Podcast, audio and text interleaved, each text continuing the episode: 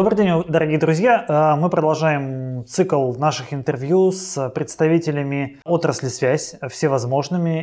И сегодня с радостью представляю вам нашего замечательного гостя, представителя высокотехнологичного производства. Но перед этим представлю своего соведущего. Со мной традиционно интервью работает Михаил Степанов. Михаил, добрый день. Здравствуйте, Евгений. Здравствуйте, Дмитрий. Да, и Михаил меня уже опережает, здороваясь с Дмитрием. И действительно, тем для бесед у нас всегда предостаточно. И сегодня у нас в гостях Дмитрий Танякин, главный инженер компании оптиковолоконной системы город Саранск. Дмитрий, добрый день. Добрый день, коллеги. Итак, начнем. И начнем, наверное, с АЗОВ. Э, ведь мы традиционно на наших интервью беседуем не только на тему производства, работы, хотя это вполне очевидно и понятно, но и беседуем с человеком, как с человеком непосредственно. При подготовке к интервью, э, значит, я увидел для себя довольно интересный факт. Дмитрий закончил э, МГУ. Есть э, МГУ не только в Москве, есть МГУ и в Мордовии. Значит, это институт физики. Это было в 2008 году. И в этом же году образовалась компания оптиковолоконные системы. У меня в этой, в этой связи очень простой вопрос. Когда спустя много-много-много лет вы пришли работать уже в оптиковолоконные системы, хватало ли тех знаний, которые были получены в базовом университете и, или приходилось чему-то доучиваться? Хороший вопрос. Вы правы, что в 2008, 2008 год стал ключевым, наверное, как э, мне в самоопределении, так и для предприятия. Если быть уж совершенно точным, то в 2008 году я закончил бакалавриат и начал определяться с направлением направлением э, дальнейшего обучения, магистрской деятельностью. Соответственно, остался еще на два года в магистратуре. Больше сосредоточился на волоконной оптике, защитил диплом, но к моменту моего выпуска не было еще готового предприятия. Соответственно, я все-таки выпускался как э, инженерный сотрудник, а все-таки не проектирующий, строящий сотрудник. Да? То есть я готовился как инженер на действующее производство. Поэтому несколько лет пришлось поработать инженером в других направлениях. И вот в 2016 году э, в моей карьере появилась компания оптико-волоконной системы. По факту, как говорится, от судьбы не уйдешь. Вернулся в эту стезю, э, поэтому напрямую ответить на ваш вопрос достаточно сложно. Э, было ли мне, э, ну, то есть тяжело? Навер, наверное, да. То есть у меня база, база еще сохранилась, фундаментальные знания остались, но мелкие вещи, бытовые, наверное, какие, их пришлось подтягивать. То есть пришлось многому учиться, пришлось опять переквалифицироваться. Все-таки я хоть и работал инженером, но совершенно в другой отрасли. Было достаточно тяжело, но при этом максимально интересно. То есть компания молодая, амбициозная, перспективная, все вокруг просто очень умные люди, и с ними приятно общаться и развиваться вместе с ними. Правильно ли я понял, что вы учились в университете и при этом фокуси- фокусировались уже на производстве оптического волокна? Не совсем оптического волокна. Мы занимались, диплом я писал по стеклокерамикам с различными примесями, но тем не менее для волоконной оптической линии, линии связи это тоже представляет определенный интерес в усилителях, лазерах и ну, тому подобное. То есть уже 2-3 года, ну уже можно сказать, в 2008 году я тоже уже диплом бакалавриата писал по волоконным световодам, многосердцевинным. И получается так, что, наверное, последние три года обучения я был полностью сосредоточен именно на волоконной оптике. А если бы не случилось э, ОВС, то где можно было бы применить, на каком производстве можно было, было бы применить ваши знания? Мне сложно сказать, как, ну, вы, наверное, знаете, что есть у нас здесь поблизости кабельный завод, но, в принципе, я на, непосредственно на кабельный завод наверное, не был готов в тот момент идти, и мои, мои знания там особо не требовались. Все-таки специфика производства кабеля, она немножко отличается от специфики производства волокна, и я выбрал другое направление. Просто так, так получилось, как, еще раз повторюсь, от судьбы не уйдешь, что в 2016 году пришел вспомнить было и уже на собеседовании, и я загорелся, и люди, соответственно, увидели, что и вспомнили, что был такой выпуск, да, то есть было несколько выпусков МГУ имени Огарева, то есть там небольшое количество, но тем не менее людей готовили исключительно на это предприятие. То, что немножко тайминг разошелся, грубо говоря, по стройке завода и нашего выпуска, это ну, проблема, но вот так вот сошлось в 2016 году, что я начал работать. Долгое время вы проработали технологом, сейчас уже трудитесь главным инженером, но ведь функция главного инженера, они гораздо шире. Это не только выпуск волокна, но и все жизнеобеспечивающие системы. Так это? Все верно. Здесь самое главное не останавливаться на достигнутом. То есть э, нельзя стоять на месте, нужно все время развиваться. То есть это как раз закладывается и в университете. Помимо фундаментальных знаний, э, в университете также закладывают стремление к э, саморазвитию, самообразованию. И когда ну, получилось, грубо говоря, реализовать одну из задач, хочется идти дальше и дальше, ты понимаешь, что есть вещи, которые влияют на текущую деятельность, на которую ты не можешь повлиять, будучи технологом, и приходится разбираться в этих вещах. И так вот постепенно затягивает, то есть где-то не работает, там, не знаю, какая-то часть инфраструктуры, или она работает неправильно у завода. И это мешает выпускать 50-километровые катушки, приходится их там резать условно на 20 на 25 И это начинает, э, ну, заставляет понимать всю инфраструктуру и подходишь более комплексно к уже решению проблем. Наверное, это помогло мне в степени э, двигаться. А сейчас э, есть какая-то связь с университетом? То есть приходят новые специалисты из университета, где вы учились? А, мы стараемся поддерживать контакт контакт с университетом. Вообще, с моей точки зрения, большие компании, э, наверное, должны заказывать под себя специалистов, начиная, если не с первого курса, то, наверное, с третьего, э, организовывать стажировки и, соответственно, брать потом на работу. Это будет, э, наверное, максимально правильное направление. В, в данном ситуации мы получили лицензию на предоставление доп. образования у нас здесь на предприятии. Соответственно, нам очень удобно брать инженеров с техническим образованием и здесь, соответственно, уже а, давать им практические навыки и через где-то, ну, в зависимости от участка, куда мы выпускаем э, этих людей, можем от месяца до трех месяцев обучать людей. Соответственно, э, отвечая на ваш вопрос, скажу, что мы стремимся улучшить эту структуру. Прямо сейчас работаем. Надеюсь, что со следующего года все-таки уже специалисты, которые будут обучаться непосредственно под наше направление, они начнут свое обучение со следующего года. А это какая-то новая специальность? Ну, давайте немножко вглубь уйдем. Декан факультета Константин Николаевич Нищев, он изначально преподаватель именно по оптической части и в свое время и сейчас по-прежнему поддерживает контакты со всеми ведущими э, институтами. И так получается, что, будучи в контакте с НЦВО РАН, он ну, фактически здесь является первопроходцем именно в университете э, МГУ, нашем МГУ имени Огарева. И он ратует за создание именно, если не факультета, то, по крайней мере, направления волоконная оптика, и в котором он и другие специалисты будут преподавать и, соответственно, готовить людей в эту индустрию уже, не побоюсь этого слова сказать. На момент запуска производства э, и даже подготовки к запуску производства готовых э, специалистов профильных по выпуску оптического волокна в Российской Федерации, наверное, не выпускали. Все верно. А вот можете рассказать, каким образом эта вот переподготовка или специализация э, уже на производстве или где-то на подступах э, к трудоустройству была на, конкретно на вашем примере? Прямо сейчас это ну, достаточно уже такой понятный процесс. То есть приходит человек, ему читается базовая э, теория, которую он, возможно, недополучил где-то э, в университете. И уже начиная, с, наверное, с со второй недели он уже переходит на практическую работу, потому что не хотелось бы как-то принижать э, должности там, оператора перемотки или там, оператор, ну, оператора покраски. Все-таки учить его там, азам хроматической дисперсии и так далее не требуется. Необходимо рассказать ему, что такое оптическое волокно, каким образом передается свет, э, и больше сделать упор на механическую прочность э, в, разговоре с этим человеком. Э, отсюда и э, разброс по времени обучения от одного месяца до трех. Что касается периода, когда завод только открывался, запускался, тогда это действительно было, ну, такое время, когда э, у нас еще было учить некому, а ребят готовых не было. То есть действительно в 2015 году был первый такой большой набор операторов на вытяжку оптического волокна, и с того момента, наверное, там год или полтора люди вместе с инженерами, и тут я уже пришел как раз в это время, мы вместе запускали это производство. Это было очень интересное время, где-то набили очень много шишек, и, естественно, такие дорогие шишки, скажем так. Теперь зато можем спокойно обучать самостоятельно. Но если не секрет, э, какой штат на производстве? Штат производства прямо сейчас? Да.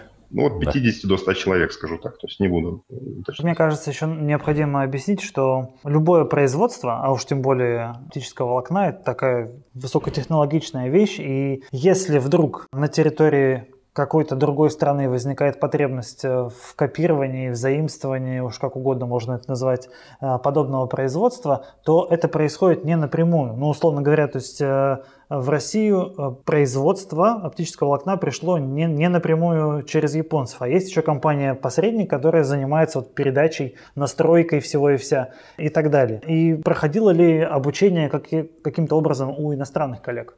И как это было устроено? Да, скорее всего, такая практика есть не только на нашем предприятии. Как я себе uh-huh. вижу, ну, другие предприятия, скорее всего, там происходит точно так же. Приобретается единица оборудования, которая э, должна пройти пусконаладку, и, э, естественно, за, пуск, за часть пусконаладочных работ отвечает непосредственно э, завод-производитель оборудования. Приезжают специалисты, которые в том числе проводят обучение, как работать на этом оборудовании. Соответственно, по результатам пусконаладки подтверждается, что оборудование в исправном состоянии, и вот там периодически, периодически периодически она выпускает год, выпускает годную продукцию. То есть э, в зависимости от того, как у вас ну, подписан договор, вы на каком-то определенном этапе эффективности останавливаетесь с производителем оборудования, и по рукам все, оборудование работает. А вот уже доведение технологии до такого уровня, чтобы ну, было возможно конкурировать на рынке с точки зрения mm-hmm. себестоимости, то есть, то есть доведение до того состояния эффективности производства на данном виде оборудования, тут уже необходим технологический партнер. Поэтому, как вы правильно заметили, мы черпали свой опыт не только у компании Сумитома, но также и у компании производителя оборудования. На сегодняшний день обслуживанием оборудования занимаются также иностранные Нет, коллеги? полностью мы. То есть там полностью. Ну, mm. в договоре, как я думаю, опять же, это все, это все типично, как и для любого другого завода. А, там гарантийное обслуживание от года до трех лет, по-моему, mm. обычно прописывается на такое оборудование. В остальном инженеры инфраструктурной службы, они точно так же обучались вместе с нами, только у них задача была постоянное поддержание и, ну, если есть необходимость, модернизация каких-то отдельных узлов для повышения эффективности. То есть тоже обслуживаем все самостоятельно. А есть что-то, что вас удивило при общении с иностранными коллегами?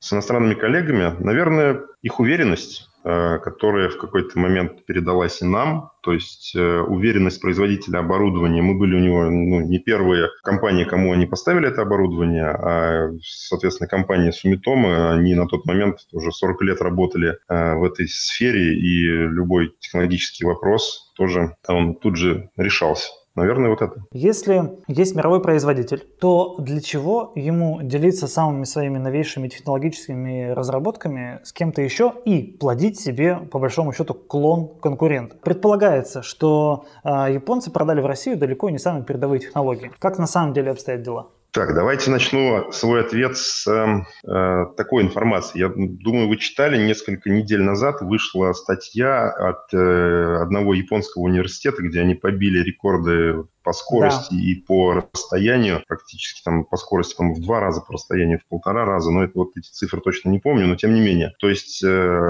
э, э этим фактом хочу сказать, что да, передовые технологии, может быть, ну, к сожалению, возникают на данный момент не у нас, но нужно понимать, что эта технология вообще практически никак не коммерциализирована до сих пор, соответственно, у нее нет ну, рынка прямо сейчас, возможно, он будет через несколько лет и тому подобное. Соответственно, задать прямо сейчас вопрос японцам, дайте нам эту технологию, естественно, никто никогда ее сразу же не даст. Но, к примеру, э, как только появляется потребность э, на рынке в современных технологиях, как, например, э, достаточно ну, новая для российского рынка оптическое волокно с чисто кварцевой сердцевиной стандарта G654, в этом случае, когда есть рынок и возможность не только технологического партнерства, но и какого-то, какой-то работы на рынке, скажем так, то в этом случае, конечно же, всегда это обсуждаемо. И, ну, как вы знаете, мы менее чем за полгода поставили эту технологию здесь у себя и теперь спокойно можем производить э, данный тип э, продукции. Поэтому вопрос действительно, наверное, не имеет под собой каких-то серьезных оснований. Тут дело, наверное, больше в искусстве дипломатии и умении договариваться и находить общие интересы. А техническая свобода какая-то инженерная сохраняется у вас э, в отношении японцев? Ну, условно говоря, можно ли завтра э, выпустить волокно нового стандарта в Российской Федерации на базе ОВС и получить патент и производить его на... Вообще никаких проблем. То есть э, мы, у нас технологическое партнерство, нужно понимать, что это такое. То есть в случае, если у нас проблемы, мы обращаемся, ну или там что-то хотим оптимизировать, обращаемся, всегда получаем техническую поддержку, все хорошо. На Инженерная свобода полная, то есть мы совершенно на данный момент, наверное, независимы с точки зрения инженерии. Мы можем спокойно приобрести тот вид приформ, который нам хочется, если мы говорим о приобретении, и э, произвести на тех же наших опытных участках любой тип волокна. Другой вопрос, эм, если э, на данный момент компетенции у нас произвести новый тип волокна, mm-hmm. не с точки зрения нашего персонала, а с точки зрения, опять же, исследовательской базы. Нужно понимать, угу. что те люди, которые занимались в университете в японском, они шли к конкретной цели и понимали, а, что движет рынком, а, что для этого рынка нужно. То есть они двигались в сторону, в сторону увеличения э, пропускной способности. Для этого они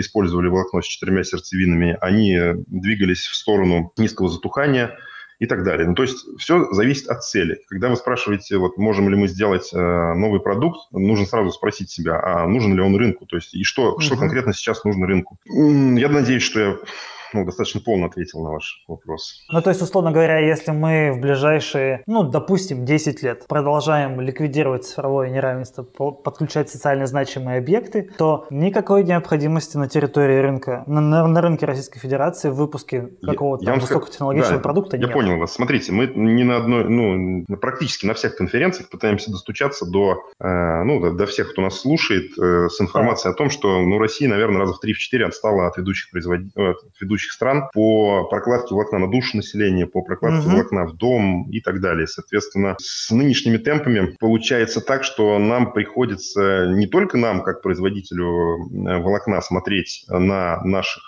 серьезных конкурентов, грубо говоря, и смотреть, в какую сторону они движутся. Но то же самое и рынку России нужно смотреть в э, другую сторону. Как это так получилось, что у США и Китая сейчас, у США потребление 60 миллионов километров в год, у Китая 300 миллионов километров в год. Какие там основные драйверы? Если туда... А в России, Дмитрий, В России 7 миллионов километров, ну просто для сравнения. И даже да. там в пересчете на душу населения все равно получаются очень страшные цифры. Э, может быть, не нужно изобретать велосипед, нужно посмотреть на основные драйверы в, на этих двух рынках. Соответственно, два основных драйвера на этих рынках – это 5G и широкополосный доступ. Угу. За, то есть, э, отвечая опять же на ваш вопрос, Зачем изобретать велосипед? Лучше давайте догоним. Вот между Саранском и Москвой невозможно проехать на машине или бы на, э, используя железную дорогу и иметь хотя бы возможность позвонить в случае, если стало да. плохо человеку. Просто нет связи на половине, минимум половине участка. Мы говорим как бы о новом типе волокна. Но оно, значит, оно должно быть настолько прорывное, что вот покроет сразу за один год, грубо говоря, все эти отставания. Но такого не будет. Ну, нужно же объективно относиться к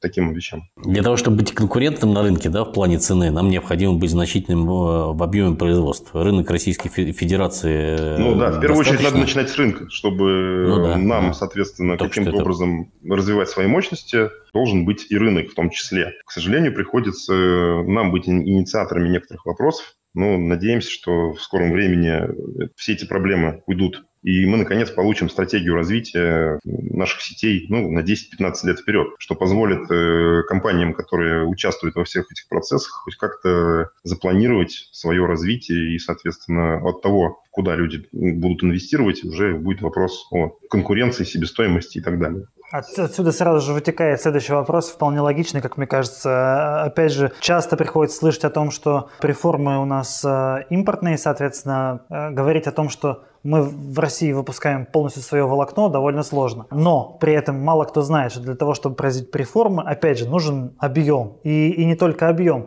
А, Дмитрий однажды рассказывал э, в одном из своих выступлений о том, что производство реформ – это еще одно предприятие рядом с тем, что уже построено. Вот можно чуть подробнее на эту тему? Еще одно предприятие имеете в виду? То есть об, об, об этом предприятии? Ну да, да. То есть э, что необходимо для того, чтобы, а, чтобы завтра в России чтобы оно случилось. начали производить Чтобы оно случилось. В первую очередь да. рынок, как я уже и сказал, что есть, есть рынок, есть понимание, куда это все пойдет, и э, исходя из этого можно запустить этот проект. Если говорить о сырье, то э, отвечу таким образом, что на данный момент э, спецволокончики, которые точно так же используют сырье аналогичное э, сырью, которое потребуется на этом заводе, там тетрахлориды кремния Германия, Германия, ну, про более мелкий, мелкий объем газов говорить не буду, а они также используют э, сырье отечественного производства. Соответственно, рассматривая вопрос 2ПК, нам нужно однозначно рассматривать э, также вопрос сырьевой подготовки. И мы думаем, что там может сработать эффект масштабирования, грубо говоря, действующих технологий. А производство преформ что из себя представляет? Ну, насколько глубоко? То есть это можно найти, это можно найти на моем вебинаре. Я пытался как-то объяснить. По факту нам нужно сделать э, два больших этапа: произвести сердечник, произвести э, оболочку. И, соответственно, это нужно сделать максимально эффективными на данный момент э, технологиями. С нашей точки зрения, максимально эффективными технологиями являются сейчас VED, ну, либо там слэш OVD. Они очень такие близкие технологии, хоть и отличаются. Соответственно, для производства производства э, телеком волокна стандартов G652D, его изгибостойких аналогов, ну и вот все, что сейчас так востребовано на рынке, возможно эффективно производить с помощью этих технологий. Когда мы уходим в многомод, 55-е, там, спецволокно, здесь уже наперед вылезает плазменное осаждение, ну, может быть, FCVD осаждение и так далее. То есть здесь как, понимаете, здесь как с волокном. То есть э, нужно понимать, э, для чего вы будете это все делать. То есть если э, вам нужна магистраль, вы можете использовать 654 волокно, можете использовать 652 волокно. Вопрос, какой вам нужен эффект и какие скорости вы будете передавать. Если это будет, ну, грубо говоря, достаточно низкий потолок требований, скажем так, то вы спокойно можете использовать ну, достаточно дешевое 652 волокно и не знать проблем. Если же стоит задача покорить, не знаю, мир скоростями и объемом передачи данных, грубо говоря, то здесь, естественно, нужно рассматривать 54 волокно и так далее. То есть можно выбрать универсальный вариант, грубо говоря, для как это, чем сейчас является волокно G652D и его изгибостойкий аналог, а можно выбирать варианты под уже конкретные задачи. И по второму пусковому комплексу все точно так же. Коль говорили сегодня уже о планировании стратегическом на 10-15 лет а, в целом по отрасли и так далее. Что вообще, в принципе, должно двигать связную науку, науку производства компонентов всевозможных вперед. Планирование долгосрочно это в целом по объему, по рынку понятно, но при этом должны быть какие-то прорывные проекты или, так скажем, новые с точки зрения технологии проекты. Вот, например, а, проект TiaNext позволил в короткие сроки развернуть э, производство 654 волокна. Если бы этого проекта не случилось, то, наверное, к такому волокну бы долго еще не подошли. Так ли это? В том числе нужны прорывные проекты, но в первую очередь, опять же, я предлагаю всегда смотреть на, на те рынки, которые нас обогнали, и брать с них пример. Mm-hmm. И, ну, и не брать пример, если они там совершили ошибки. И э, в качестве примера приведу китайский рынок, в котором есть большие преференции непосредственно помогающие развиваться не только волоконной отрасли, но и компаниям, производящим телеком оборудование и так далее. И, соответственно, вот они за 20 лет выстроили такую отрасль, которая сейчас, а, передавая, потребляет 50% э,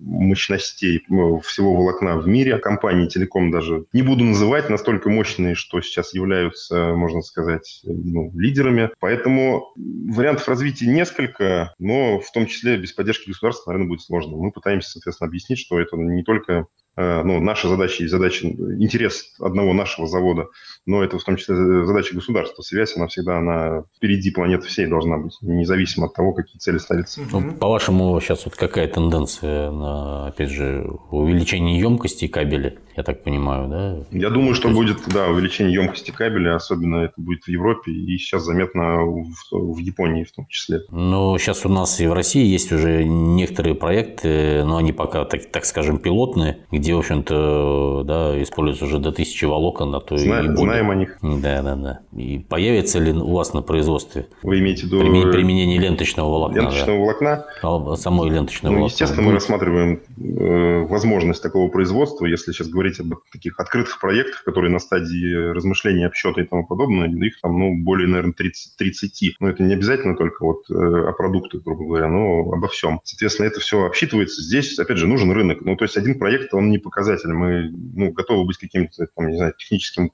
консультантом, либо там сопровождающим на первом этапе. Дальше, если это будет развиваться э, большими шагами, думаю, что мы однозначно будем участвовать. Но это нужно расширять производство или, или достаточно э, тех сил, которые Здесь, во-первых, ну, сейчас? помимо линии, которая будет нам делать угу. ленточное волокно, нужен партнер, наверное, на кабельном заводе, кто тоже готов во всем этом поучаствовать, потому что, насколько я знаю, основные конструкции ленточных волокон, ленточных кабелей, они запатентованы. Здесь, ну, ну, такая скольз, скользкая, скользкий вопрос, в котором я глубоко не, не ориентируюсь, поэтому, наверное, ну, лезть далеко не буду. Скорее всего, необходима будет э, разработка собственной конструкции кабеля и выход с ним на рынок. Есть ли понимание километража рынка? Ну, условно говоря, сколько в год должен потреблять рынок, чтобы российский рынок, чтобы это стало... Не конкретно про ленточные волокна имеете в виду, а вообще... Нет, что... именно, именно про ленточные волокна. Про ленточные пока не готов ответить. Я готов ответить mm-hmm. вам по нашим оценкам для того, э, насколько должен вырасти рынок наш, чтобы мы более-менее потребления хотя бы не то, чтобы ну, начали догонять э, другие страны, а хотя бы держались на их уровне. По ну, это прекрасно, да. Знаем, это, что, сейчас, это около что сейчас 20 потребление миллионов около 7. километров волокна. Угу. То есть угу, 7 до 20 нам нужно подняться. То есть вырасти в три раза.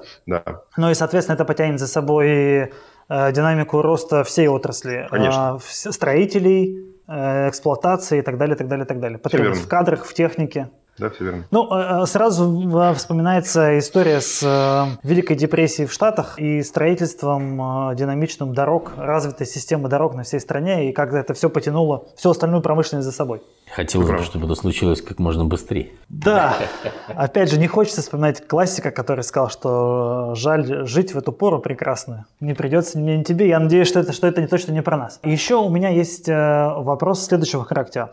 Уж так сложилось, что в России до определенного времени мы привыкли к стереотипу, что отечественное значит не самое лучшее, не самое технологичное и так далее. Ну, отличие, ну, э, особняком стоят, наверное, разве что оборонный комплекс. Насколько этот стереотип э, был при, применителен к оптическому волокну и приходится ли сегодня еще что-то доказывать или разрушать какие-то мифы? Мы до сих пор живем с этим стереотипом, если уж так говорить. И вот э, попытаюсь отшутиться. Некоторые заводы говорят, вот тогда вы нам в 2016 году, когда дали бесплатные образцы волокна, вот там до сих пор проблема на, на этих волокнах. Если по факту, то действительно, ну, до сих пор есть э, компании, которые не верят сходу в наши возможности, хотя мы уже произвели там более 8 э, миллионов километров волокна, и э, сами для себя, э, чтобы понять свое качество, пошли в, скажем так, добровольную сертификацию, но мы ее сами прошли. Специально, максимально на первом этапе распродавали волокно в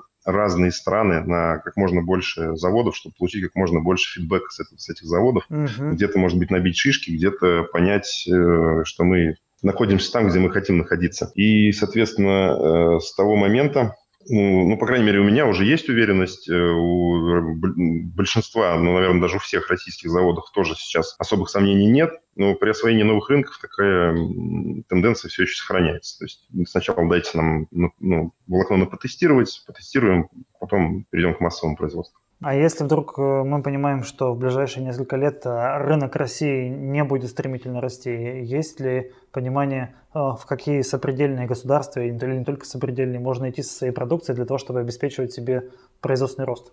Сейчас мы чувствуем интересное движение вообще на всем мировом рынке. Наверное, я не буду вдаваться в подробности, потому что это вот наша, наша личная оценка, и здесь даже, наверное, не в сопредельные государства, в том числе можно поставлять спокойно и там, не знаю, в Европу, опять же, посмотреть рынки Азии и тому подобное. То есть есть много рынков, на которых нас уже признали и готовы нас приобретать. Поэтому мы, естественно, изначально пропагандируем и стараемся работать для российского рынка. Но если российский рынок не будет расти, мы, соответственно, будем работать и на, за границу. Мы затронули немножко тему многомодового волокна и волокон э, специализированных, да, там, допустим, со смещенной нулевой дисперсией. Насколько вообще востребованы сейчас такие волокна в России и э, изготавливаются или готовы вы у себя на производстве э, выпускать какое-то количество таких волокон? Повторюсь, применение конкретного типа волокна обычно сопровождается какой-то целью э, в проекте uh-huh. для того, чтобы ну, применять именно это волокно. А что говорить, если говорить о 655 волокне, все прекрасно знают, что это волокно с смещенной дисперсией, и э, на этапе развития передачи данных со спектральным уплотнением оно выглядело очень перспективным и, соответственно, закладывалось в многие проекты на, в магистральной линии связи. Прямо сейчас э, преимущество этого волокна Э,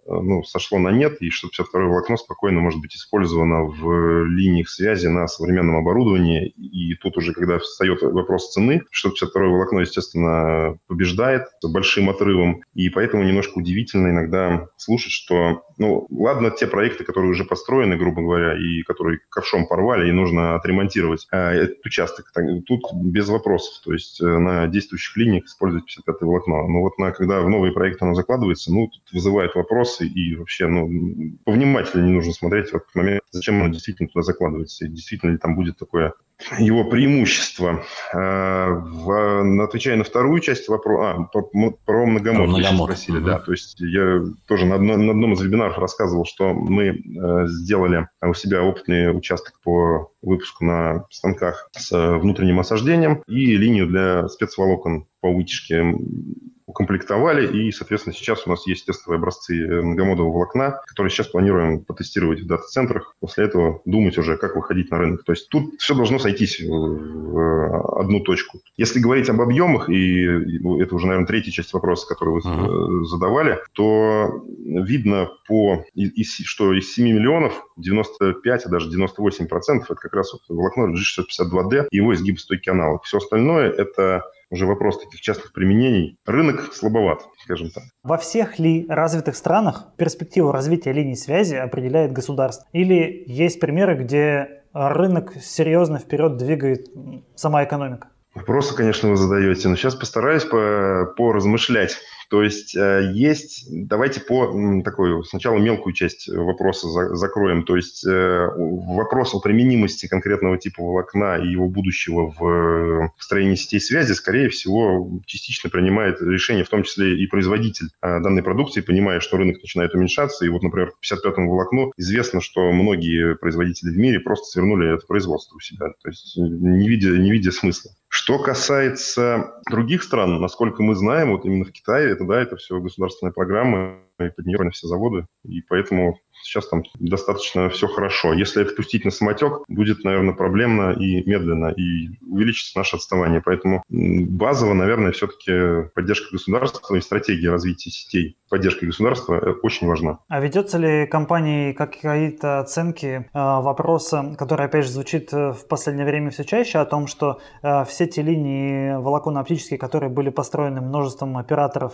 на старте захода волокна в Россию, они постепенно начинают приходить в негодность и потребуется их обновление. И это огромный рынок, который, я там, не знаю, оценен, не оценен. Какие-то есть движения в этом направлении? Смотрите, сколько мне пришлось э, волокном работать. Все-таки вот эти 25 лет срока службы волокна, они э, определены с точки зрения математической вероятности, если слишком глубоко не залезать вот э, в все эти расчеты, то, скорее всего, реаль, реальный срок службы, он чуть побольше. Э, вопрос в том, э, что там с кабелем за все это время тоже, как он себя ощущает ощущает. То есть из разных э, источников слышим, у кого-то все хорошо, грубо говоря, кто-то действительно должен это менять. Здесь тоже вопрос должен рассматриваться в комплексе. Если волокно, как вы знаете, не натягивать э, выше определенного предела, предела в кабеле, соответственно, и обрыва не будет, если оно доитерировано, оно у вас не будет мутнеть. Вопрос к материалам, которые применялись больше, наверное, при э, создании кабеля. Оценить достаточно сложно, поэтому Наверное, пропущу эту часть вопроса, потому что нами оценка э, не производилась. Какие три ключевые фактора, момента э, необходимо осуществить прямо сейчас, э, чтобы связная отрасль развилась со своих 7 миллионов километров волокна в год до 20-21 миллиона? Ну, так получилось, что ковид нас всех подтолкнул, наверное, подумать э, в этом направлении, потому что все эти истории, когда дети отправляют домашние задания, сидя на дереве, и эм, прочие истории, связанные с тем, что когда все люди в одном доме, грубо говоря, в одном подъезде э, начали неожиданно работать удаленно и э, требовать большой канал для себя, начались проблемы. Возможно, вот с этого момента пойдет переосмысление необходимости построение какой-то стратегии. То есть в первую очередь э, нужна стратегия, после этого ну, финансирование и поддержка. То есть достаточно хорошо сейчас э, развиваются проекты устранения цифрового неравенства, цифровая экономика и так далее. Это один из примеров того, как э, можно двигать отрасль вперед. Но таких проектов должно быть, естественно, больше, и они должны быть более глобальные, охватывать, брать, ставить себе более такие перспективные задачи. Изучая сайт компании «Оптиковолоконные системы», обращаю внимание на то, что на многих руководящих должностях довольно молодые специалисты. Производство волокна – это дело молодых. Насколько вообще молодой коллектив? Есть какая-то там средний, средний возраст? Средний возраст по оценкам, сейчас сходу не скажу, но скорее всего где-то 30 лет средний возраст э, всего персонала на предприятии. Насчет дела молодых, наверное, все-таки не соглашусь по причине того, что общались с представителями, ну, если не, ну, если не всех, то, наверное, большинства э, больших крупных производств в мире. Так. И очень много инженеров, они все-таки пожилые и, эм, наверное, важнее опыт и скрупулезность, наверное, в производстве оптического волокна. То есть необходимо э, очень четко понимать и гарантировать качество на каждом этапе. И уметь вносить изменения в действующий технологический процесс, если того требует время или, я не знаю, оборудование или еще что-то. Поэтому здесь, наверное, опыт важнее. Но при этом молодая кровь на некоторых участках, где э, нужна идея э, какая-нибудь лихая, она тоже, конечно, конечно же, должен быть сплав опыта и молодости. Я когда готовился к интервью, я вот почитал про вас информацию, что вы участвовали в 2018 году в каком-то конкурсе молодых инженеров, физиков а, или ну, что-то такое. Нет, и заняли это... какое-то второе там место. Нет, или это, это, республика... это был республиканский конкурс э, молодых Расскажите, инженеров. да, в двух словах. Ну, на самом деле, аттестационная комиссия собирала э, самые значимые проекты э, у э, инженеров, которые а, результатом которых являлось э, повышение либо эффективности производства, либо э, резкое там, снижение себестоимости, снижение затрат на производство. Честно, в тот момент не было времени, может быть, это звучит как отговорка, подготовился не очень хорошо, заявился с тем, как э, полностью от момента вытяжки до окончания там, сдачи на склад описал производство 657-го изгибостойкого аналога волокна, но это получилось у меня, грубо говоря, на двух страничках, хотя можно было написать там, ну, я не знаю, если не томик, то, ну, страниц 50, если хорошенько написать, то можно было. Ну, соответственно, видимо, вот такой вот мой подход, он не позволил мне первое место занять, но, тем не менее, это хороший опыт. Это была личная инициатива или это от производства вас направляли? 50 на 50. Всегда хотелось принять участие как и на конференции у вас, то есть э, хотелось пообщаться с вами, как, как мы сейчас с вами сидим, но не всегда есть на это время, поэтому получилось вот так. А я, наверное, еще отмечу, что это же часть корпоративной культуры, условно говоря, состязания в стиле мозгобойни. Да, вы тоже заметили, да, что у нас есть Конечно. внутренние, внутренние соревнования, мозговстряска, в которой так. мы спрятали три буквы ОВС, и, соответственно, э, здесь с коллегами продвигаем э, подобного рода мероприятия. Единственное, что, опять же, ковид сейчас перевел все это в онлайн-режим. До, в доковидные времена мы провели несколько крутых игр с призами, было очень весело, и это очень хорошо влияет на эмоции коллектива. В онлайне, конечно, это все не так, даже, может быть, немножко грустновато, поэтому пока временно приостановили данное направление. Дмитрий, спасибо вам огромное, содержательно. Да, спасибо. И до новых встреч. Я уверен, вам, что она была далеко Вам спасибо, коллеги, да, до новых встреч. Спасибо. Спасибо, всего доброго. Спасибо, да, всего хорошего.